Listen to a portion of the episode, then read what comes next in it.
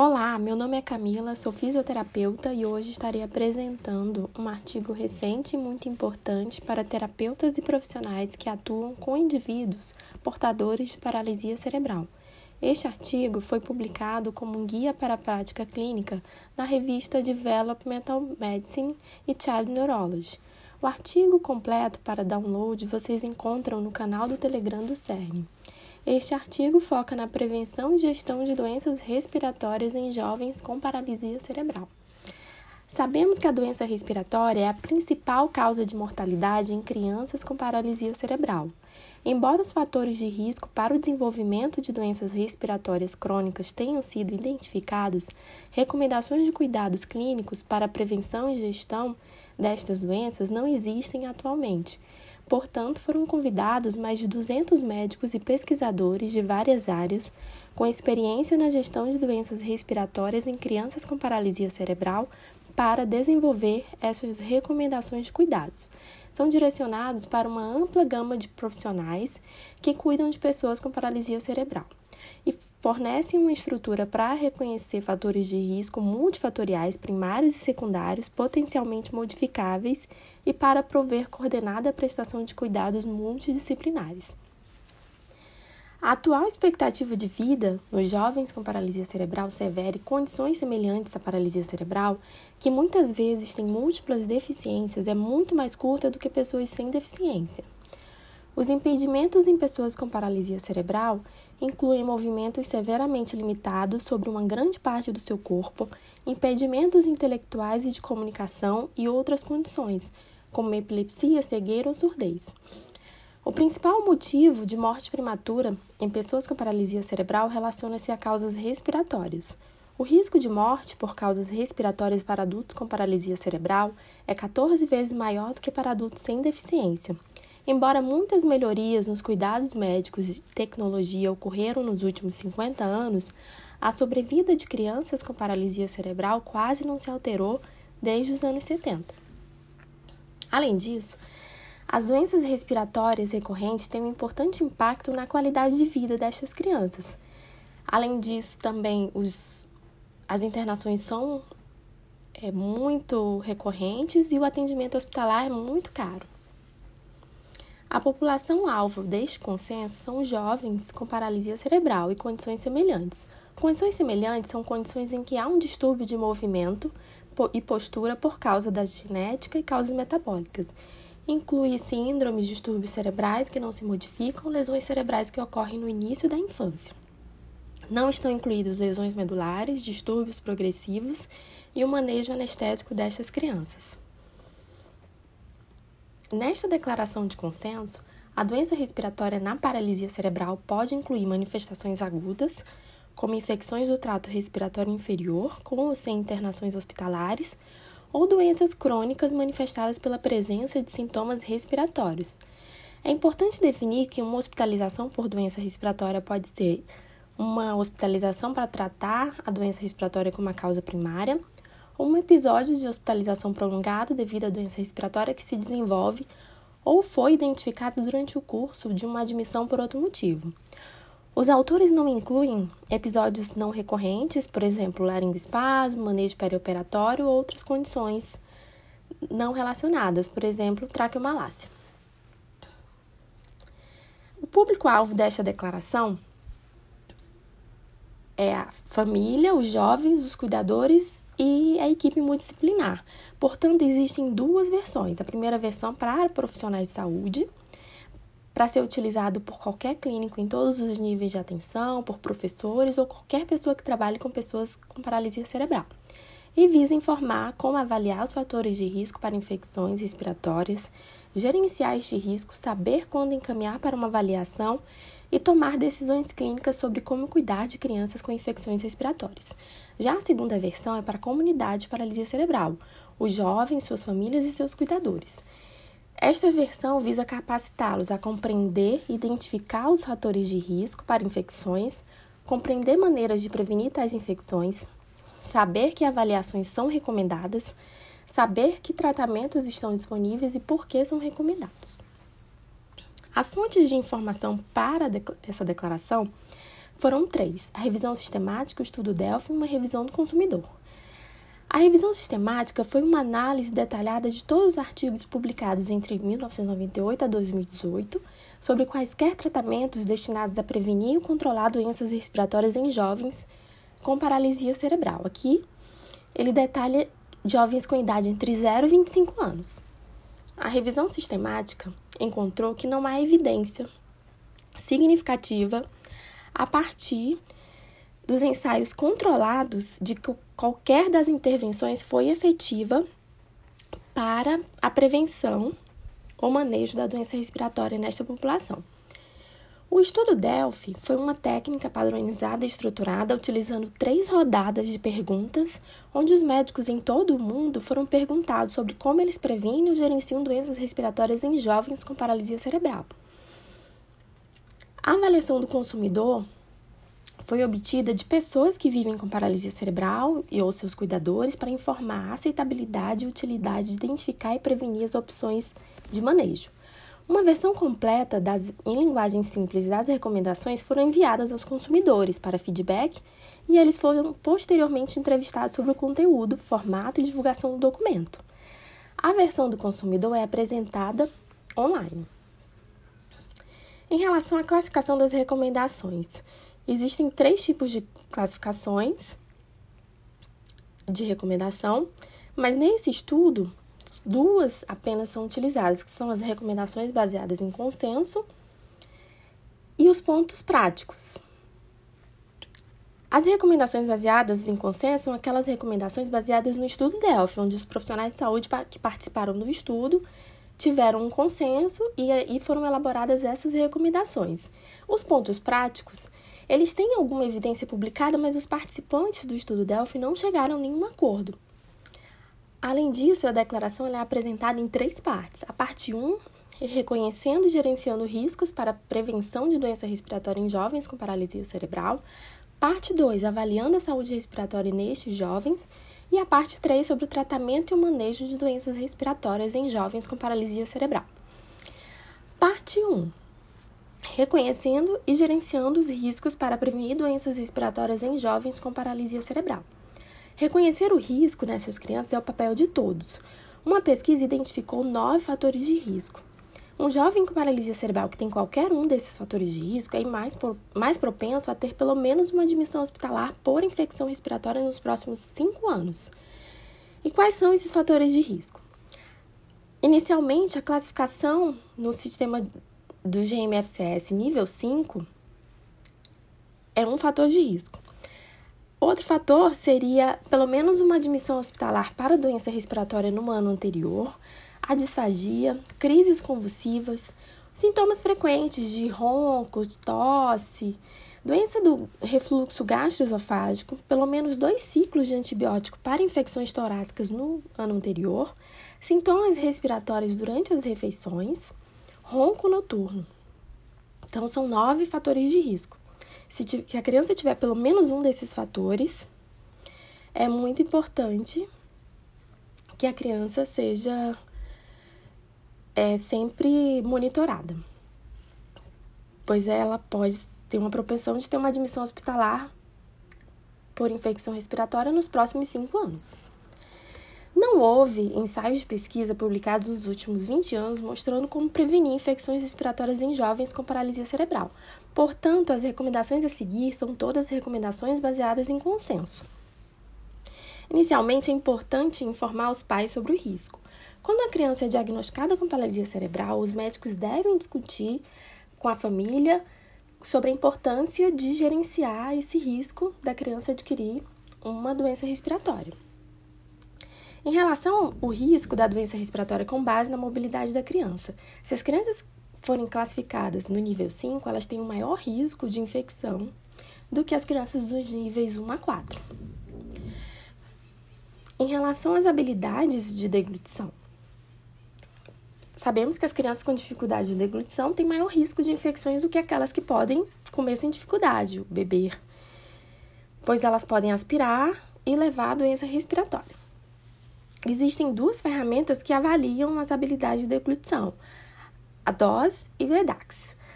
A DOS avalia as dificuldades de deglutição, classifica a criança em sete níveis, dependendo das suas habilidades. E quando uma criança for classificada nos níveis 1, 2, 3, 4 ou 5 do DOS, os médicos devem discutir com a família o risco aumentado dessa criança de adquirir doenças respiratórias. Já o EDAX avalia as habilidades de comer e beber, tem cinco níveis, pode ser utilizado para criança somente após 3 anos. Quando uma criança é diagnosticada com paralisia cerebral, se ela for classificada em níveis de EDAX 3, 4 ou 5, os médicos devem discutir com a família o risco aumentado dessa criança de adquirir doença respiratória. Portanto, é importante que todos os profissionais estejam familiarizados com estas classificações. Sobre identificar e prevenir aspiração. É muito importante também porque as crianças aspiram, podem aspirar alimentos, bebidas, saliva ou ter refluxo ter uma aspiração silenciosa, então é importante que os médicos identifiquem a aspiração, avaliem as comorbidades e tratem essas comorbidades o mais cedo possível. Existem quatro fatores de risco para essa aspiração: a disfagia, as convulsões não controladas, o refluxo e a cialorreia. É importante considerar uma avaliação multidisciplinar, incluindo o fonoaudiólogo, considerar a introdução de alimentos e bebidas com texturas espessadas, implementar estratégias para desenvolvimento das habilidades da motricidade oral, manejar o controle da saliva, principalmente com posicionamento de cabeça, suporte postural e outras maneiras de prevenir essa aspiração. Se as crianças já estiverem aspirando, é importante os médicos desenvolverem um cronograma para revisá-los regularmente. Em relação às convulsões, as crianças que não tiverem controle de convulsão devem ser monitoradas e encaminhadas ao neurologista. O refluxo gastroesofágico também pode causar aspiração, o que pode levar à doença respiratória. Então é importante avaliar e gerenciar a doença do refluxo gastroesofágico. Em relação à cialorreia, sabemos que as crianças podem ter problemas para gerenciar a saliva, não é que elas produzem muita saliva. Então, a aspiração de saliva pode levar à doença respiratória. Os médicos devem avaliar e controlar essa salivação, rever os medicamentos, é importante ressaltar sobre a neurotoxina botulínica A e a cirurgia da glândula salivar. Há evidências de ensaios não controlados que a aplicação da neurotoxina nas glândulas salivares e a cirurgia da glândula salivar pode reduzir infecções respiratórias. Em relação ao clearance das vias aéreas, na higiene de secreções, os médicos devem identificar quando a criança tiver uma tosse ineficaz, ensinar famílias e cuidadores técnicas para otimizar a tosse para manejo de secreções. Quando as crianças tiverem muitos episódios, devem considerar a fisioterapia respiratória regular. Essa é uma recomendação baseada no consenso. Se os jovens têm histórico de apneia, ronco ou amígdalas grandes, eles devem encaminhar especialistas em ouvido, nariz e garganta para que essas obstruções possam ser avaliadas e gerenciadas. Também devem assistir a pessoa com paralisia cerebral ou instruir suas famílias em técnicas para otimizar a mobilidade da parede torácica, para prevenir doenças pulmonares restritivas. É importante gerenciar as deformidades de coluna nessas crianças Sabemos que as deformidades de coluna nessas crianças são relacionadas à função motora grossa e são mais comuns no GMFCS níveis 4 e 5. Embora a própria escoliose possa não ser um fator de risco para a doença respiratória, como já mencionei anteriormente os nove fatores de risco, a maioria das crianças com escoliose cai na classificação do GMFCS com maior risco de doença respiratória, que é o 5. A evidência de um ensaio não controlado de que a cirurgia de escoliose não melhorou a saúde respiratória. É importante otimizar a nutrição dessas crianças. Se as crianças tiverem um mau estado nutricional, os nutri nutricionistas devem avaliar e otimizar essa ingestão. Atividade física e fitness aqui é um ponto importante porque não houve consenso. São pontos de prática que os jovens com paralisia cerebral devem ser tão ativos fisicamente quanto possível e os jovens devem estar mais em forma possível. Então, é importante o controle da obesidade. Há evidências de estudos não controlados que o exercício melhora a função pulmonar em crianças com paralisia cerebral, mas não há evidências de que o exercício melhora a saúde respiratória. Há um consenso de especialistas que a função pulmonar, atividade física e condicionamento devem ser otimizados em jovens com paralisia cerebral. Importante também manter a higiene dental dessas crianças com cuidados regulares, duas vezes de revisão com dentista por ano, orientar os cuidadores Vacinação contra influenza. As famílias e, a, e, os jovens devem ser vacinados anualmente contra a gripe. Reduzir a exposição dessas crianças ao tabagismo. Gerenciar a asma quando as crianças, além de terem a paralisia cerebral, tiverem asma, é importante que os médicos gerenciem os medicamentos para controlar todas as crises. Sobre a vigilância contínua para o risco de doença respiratória. Os principais fatores de risco são conhecidos e a maioria pode ser tratado. A triagem regular para esses fatores de risco poderia prevenir muitas doenças respiratórias. Então, se os jovens estiverem pelo menos a cada dois meses com um dos seguintes critérios, que seria uma internação hospitalar por doença respiratória nos últimos 12 meses, o GMFCS nível 5 e o EDAX nível 3 a 5, para crianças com maiores de 3 anos, ou aquela outra classificação do DOS, eles devem ser avaliados pelo menos a cada 12 meses.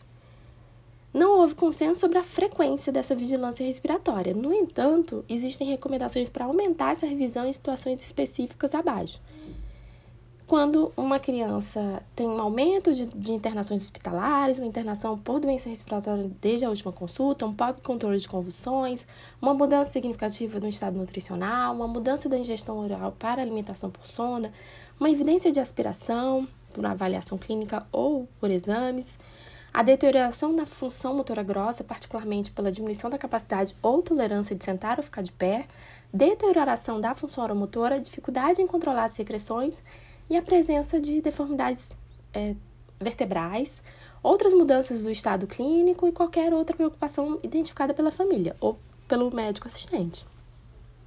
Agora falaremos da avaliação, da parte 2, seria a avaliação da saúde respiratória nessas crianças. As avaliações iniciais, elas devem incluir um histórico e uma avaliação clínica sempre que possível.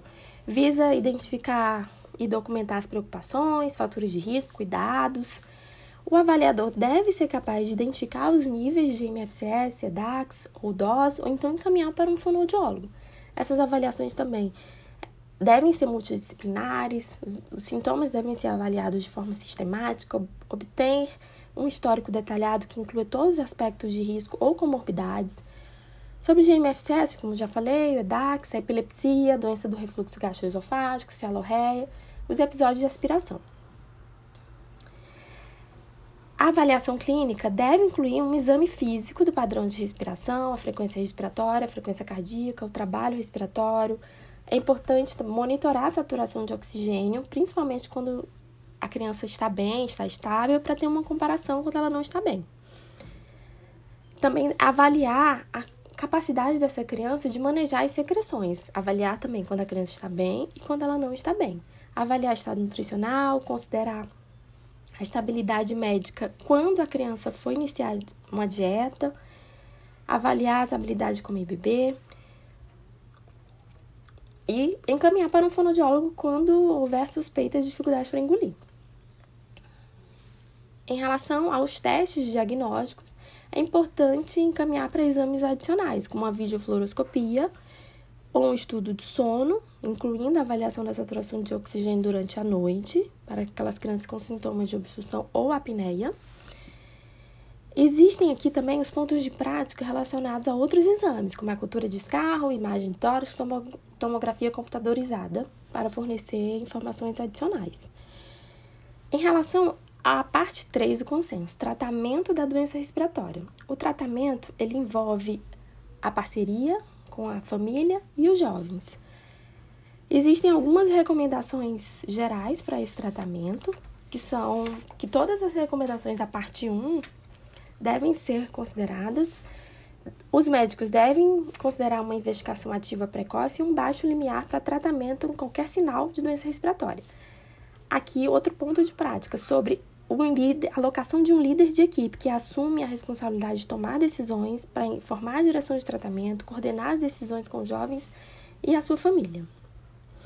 Ele deve também verificar se é uma infecção adquirida na comunidade, uma infecção adquirida no hospital ou se é uma aspiração. Em relação aos medicamentos, existem vários medicamentos considerados pelo estudo Delphi, os antibióticos, os broncodilatadores, agentes anti-inflamatórios e os mucolíticos. Não houve evidência nenhuma na revisão sistemática nenhum consenso sobre a eficácia dos agentes mucolíticos para tratamento de doenças respiratórias. Há evidências de estudos de caso publicados de duas crianças com paralisia cerebral que a nebulização de tobramicina pode reduzir o número de episódios de pneumonia, número de admissões hospitalares e tempo de permanência. Em relação à saúde geral, quando os jovens têm doenças respiratórias, os médicos devem considerar se o estado nutricional é suficiente, gerenciar o refluxo gastroesofágico. Quando houver também sintomas de obstrução de vias aéreas, diurnos e noturnos, é importante a avaliação de um especialista sobre é, considerar o uso de ventilação não invasiva ou cirurgia para controlar essa obstrução. É importante que se diga que não houve consenso sobre o uso da ventilação não invasiva ou da cirurgia. Há evidências de que a cirurgia melhora os níveis de oxigênio, o sono e a capacidade funcional durante o dia. Mas nenhum desses estudos comparou as crianças que fizeram cirurgia com aquelas que não fizeram. Em relação à fisioterapia, existem vários estudos, mas há um, um número limitado para terapias de eliminação de secreção. Portanto, é necessário monitorar cuidadosamente a resposta de cada indivíduo. Importante que o fisioterapeuta considere é, a rotina de posicionamento para otimizar a função pulmonar, avaliar a força e eficácia da tosse, mostrar aos cuidadores como posicioná-los para melhorar essa tosse, manejar as vias aéreas superiores, mostrar aos cuidadores como ajudar na tosse manualmente, avaliar se há necessidade de aspiração, ensinar a família como aspirar. Se eles têm uma tosse produtiva, a fisioterapia deve ser prescrita, garantindo que a pessoa com paralisia cerebral possa gerenciar a eliminação de secreções com segurança. Se eles têm uma tosse crônica, o fisioterapeuta deve prescrever regimes diários de desobstrução das vias aéreas. Aqui o que é importante também ressaltar é que, embora tenha havido consenso sobre posicionamento para otimizar a função pulmonar, não há evidências de pesquisa para a eficácia desta intervenção para a saúde respiratória. Não houve consenso sobre o uso de dispositivos auxiliares como insuflação e exuflação mecânica, oscilação de alta frequência da parede torácica para aumentar a depuração de secreção. Há evidências de ensaios não controlados de que a oscilação de alta frequência reduz dias de hospitalização, episódio de pneumonia e dias de antibiótico, mas um estudo randomizado falhou para encontrar qualquer evidência de um efeito nos dias de internação ou antibióticos devido ao pequeno tamanho da amostra. Apenas nove dos participantes eram jovens com paralisia cerebral. Não há evidência atual de que insuflação e exuflação mecânica faz diferença no tempo de internação hospitalar, dias de oxigenoterapia ou dias de fisioterapia em jovens com paralisia cerebral. Em relação ao planejamento das refeições, há evidências de um ensaio não controlado que fornecer aconselhamento e gerenciamento do planejamento de refeições para mães de crianças com paralisia cerebral reduz infecções torácicas. Há evidências de um ensaio não controlado de que o manejo guiado usando a videofluoroscopia reduz o número de exacerbações e o número de visitas ao pronto-socorro. Há evidências de um estudo não controlado que espessar a alimentação enteral reduz a tosse, sibilância e o refluxo. Há evidências de ensaios não controlados de que doenças respiratórias são melhoradas por gastrostomia ou com ou sem funduplicatura.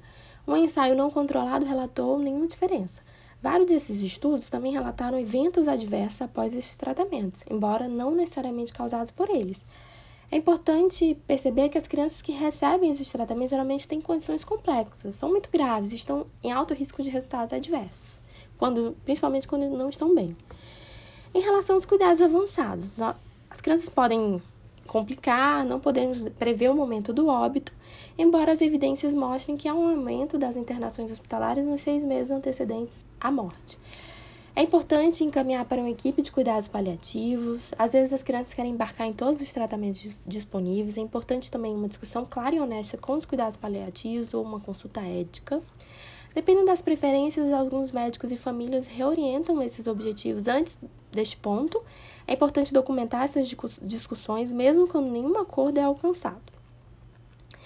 Em relação aos pontos fortes e limitações desta declaração, existem publicações com evidências limitadas, e, e, essa declaração foi baseada nelas e complementadas por acordo entre os profissionais de saúde e famílias com jovens com paralisia cerebral. Seu ponto forte é que ela é dirigida especificamente para jovens com paralisia cerebral. É informada por vários profissionais de várias áreas, incluindo aqueles que cuidam de jovens com paralisia cerebral e pesquisadores que investigam as melhores maneiras de promover este cuidado. Terceiro, é orientado pela opinião do consumidor. E, finalmente, leva em consideração os fatores de risco individuais. Sua principal limitação é a falta de uma base de evidências forte. Cada jovem com paralisia cerebral responderá de maneira diferente aos tratamentos descritos aqui. Cada resposta deve ser avaliada cuidadosamente. Na prática clínica, os tratamentos devem ser flexíveis e levar em consideração as necessidades individuais, monitorando com muito cuidado as reações adversas. Os autores agradecem que os médicos queiram mais detalhes do que foi possível fornecer neste consenso. Ela representa o que foi acordado por médicos e pesquisadores que trabalham nesta área. É o primeiro conjunto de diretrizes emitidas para prevenção e gestão de doenças respiratórias. O uso pode revelar o quanto não sabemos sobre como prevenir e gerenciar a principal causa de morte nesta população e deve estimular a pesquisa para preencher muitas lacunas identificadas. É importante também que é, ressaltar que muitos estudos não, é, não tiveram grupos de comparação e boas mensurações de resultados. Poucos estudos investigaram a experiência do paciente ao tratamento, qualidade de vida ou relação custo-benefício. É importante pesquisar sobre as causas e a progressão da doença respiratória ao longo do tempo. Também não existem estudos sobre intervenções para a prevenção dessas doenças, as pesquisas devem é, incluir a resposta do paciente, por exemplo, atividade, participação e qualidade de vida. Os autores declaram que o julgamento clínico pode e deve substituir essas recomendações quando as preocupações são observadas e as ações tomadas para atender às necessidades individuais. A declaração deve ser revisada dentro de cinco anos, a partir da data de publicação, para avaliar a aceitação e impacto dessas recomendações e para revisar novos conhecimentos que possam afetar as recomendações. Os autores declaram não haver conflito de interesse. Existem algumas informações de apoio bem importantes que podem ser encontradas online. E por hoje é só. Espero que este conteúdo seja útil para vocês que atuam na área e que desejam melhorar a assistência de cuidados para esta população. Não deixem de baixar o artigo. Até breve.